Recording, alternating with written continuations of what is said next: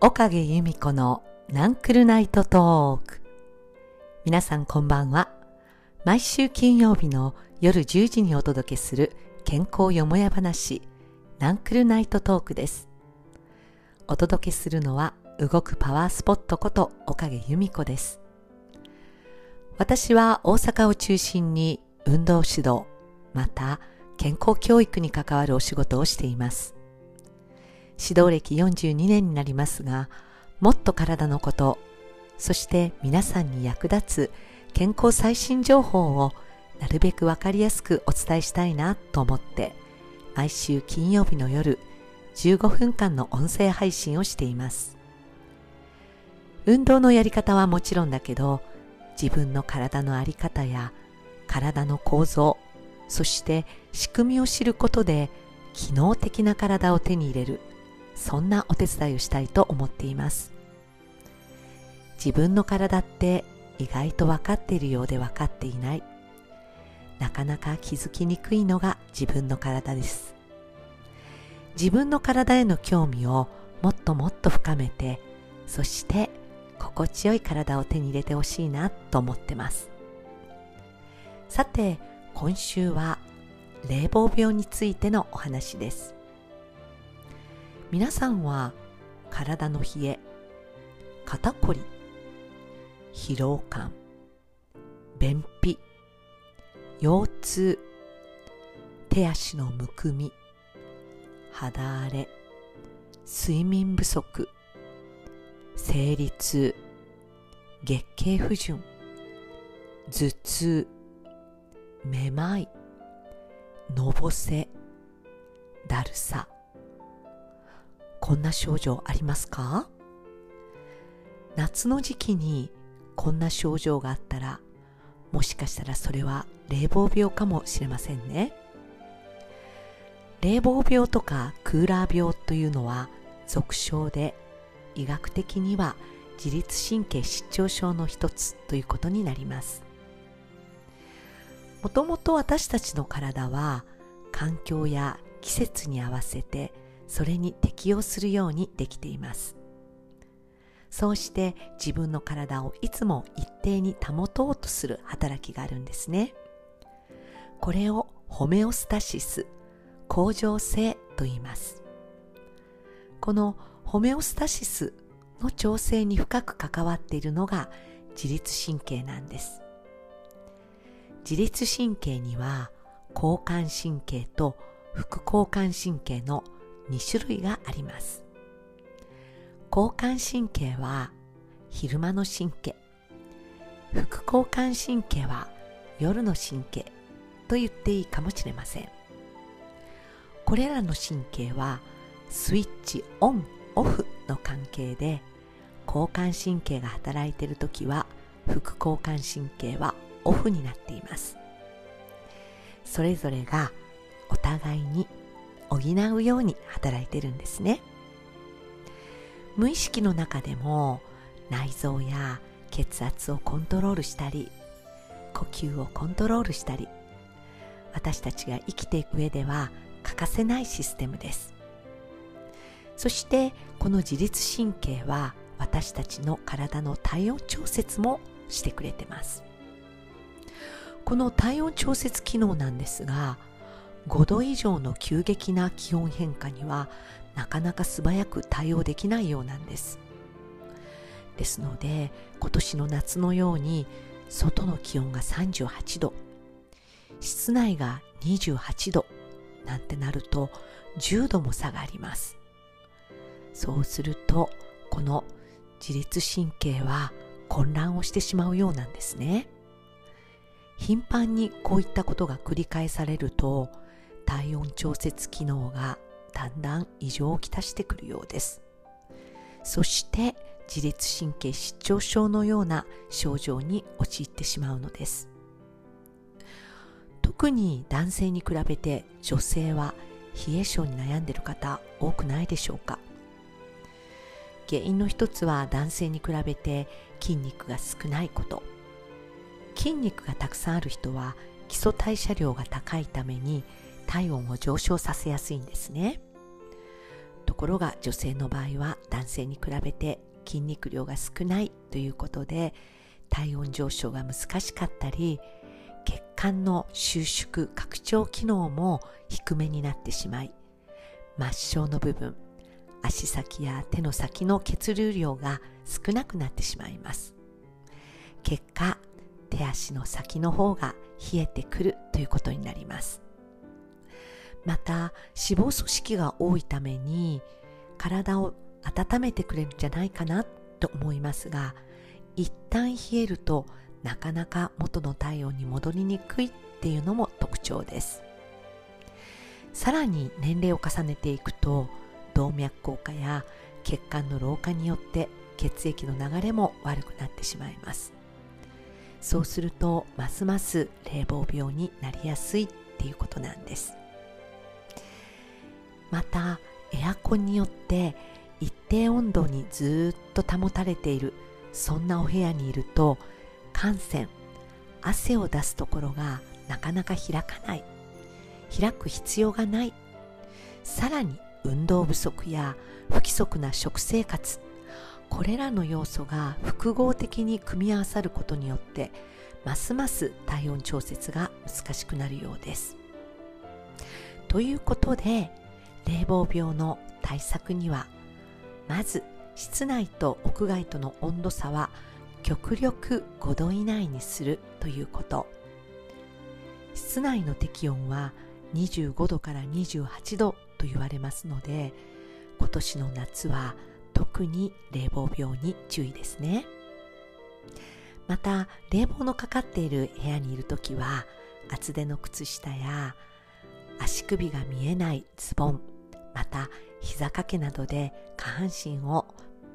温めておくことも必要です。さらに血行促進をするためには運動が効果的です。できれば座りっぱなしにならずにこまめに立ってそして足を動かすようにしましょう。ウォーキングやランニングなどが特におすすめですよ。また一日の寝る前に少しぬるめのお風呂にゆっくり時間をかけて入って体を温める。そしてマッサージをする。こういったことも効果的なようです。タバコを吸うとニコチンは手足などの末梢の血管を収縮させてしまいますので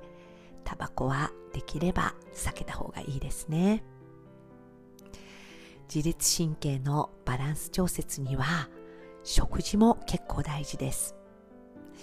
つい暑いからといって冷たいものや甘いもの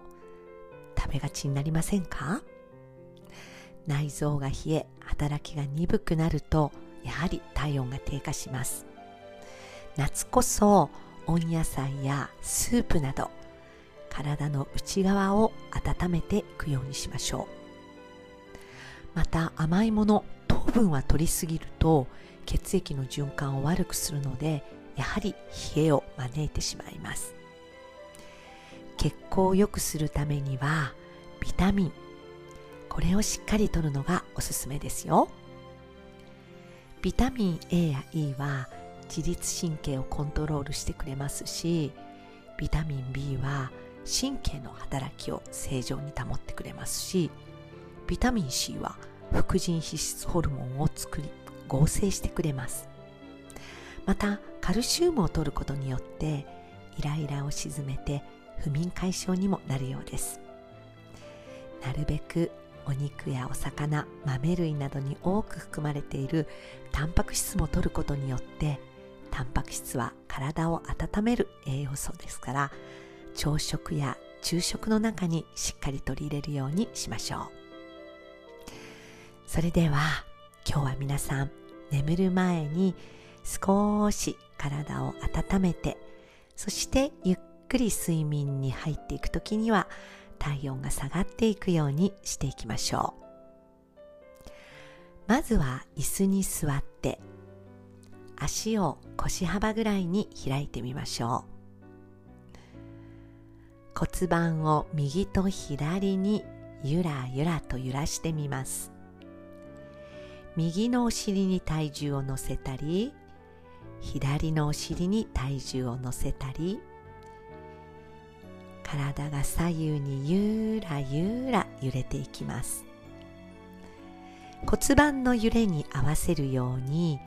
背骨も左右にゆらゆらと揺らしてみましょう。腕をだらーんと体の横に垂らして少しずつ体を傾けたら反対側の腕は脇腹をスリスリと手のひらで撫でてみましょう。ウエストのあたりからお尻のあたりをゆらゆら入れながらスリスリと手のひらで撫でていきます。自分のペースでゆっくり行っていきましょう。それでは真ん中で止まります。今度は両手のひらを太ももに乗せましょう。背中を少し丸めて背もたれの方へ。ゆっくりと胸を広げて少し目線を斜め上。骨盤を前後にゆらゆら揺らしてみます。骨盤の前後の揺れに合わせるように背骨も丸めたり伸ばしたり背中を丸くしたり背中をうーんと伸ばして反らしてみたり骨盤の前後の動きに合わせて太ももの手のひらをスリスリと動かしていきます。背中を丸めた時は手のひらが膝の方へ。背中を反らした時は手のひらをももの付け根の方に。太ももの上を手のひらでスリスリと撫でていきましょう。呼吸もつけてみましょう。上を見た時に息を吸って背中を丸めた時に息を吐きます。息を吸いながら肘を引いて吐きながら手のひらで膝のあたりまでスリスリ息を吸って胸を広げて吐きながら背中を丸めましょう。それでは背中を真ん中に戻します。今度は手のひらを下腹に当てます。体を右と左にねじねじとひねってみましょう。脇腹に当てた手のひらが恥骨と腰骨をったり来たりするようにお腹をスリスリします。息を吐きながら右にひねる。息を吸って戻したら吐きながら反対。呼吸に合わせて息を吐く時にねじる。吸う時に真ん中に戻します。手のひらで下腹を優しくスリスリ右にひねる時左にひねるとき少しずつ目の動きもつけて右にひねった時は左目で見るように。左にひねった時は右目で見るように。だんだんねじる範囲が大きくなっていきます。手のひらでスリスリするお腹をさする範囲も広がっていきます。息を吐きながら行っていきましょう。真ん中に戻ります。皆さんどうですか？手のひらでスリスリすることで皮膚が少し暖かくなったり背骨を動かすことによって腰のあたりがポカポカーっと暖かくなってませんか？それではこのまま体が少しずつ冷えていくのを感じながらくりと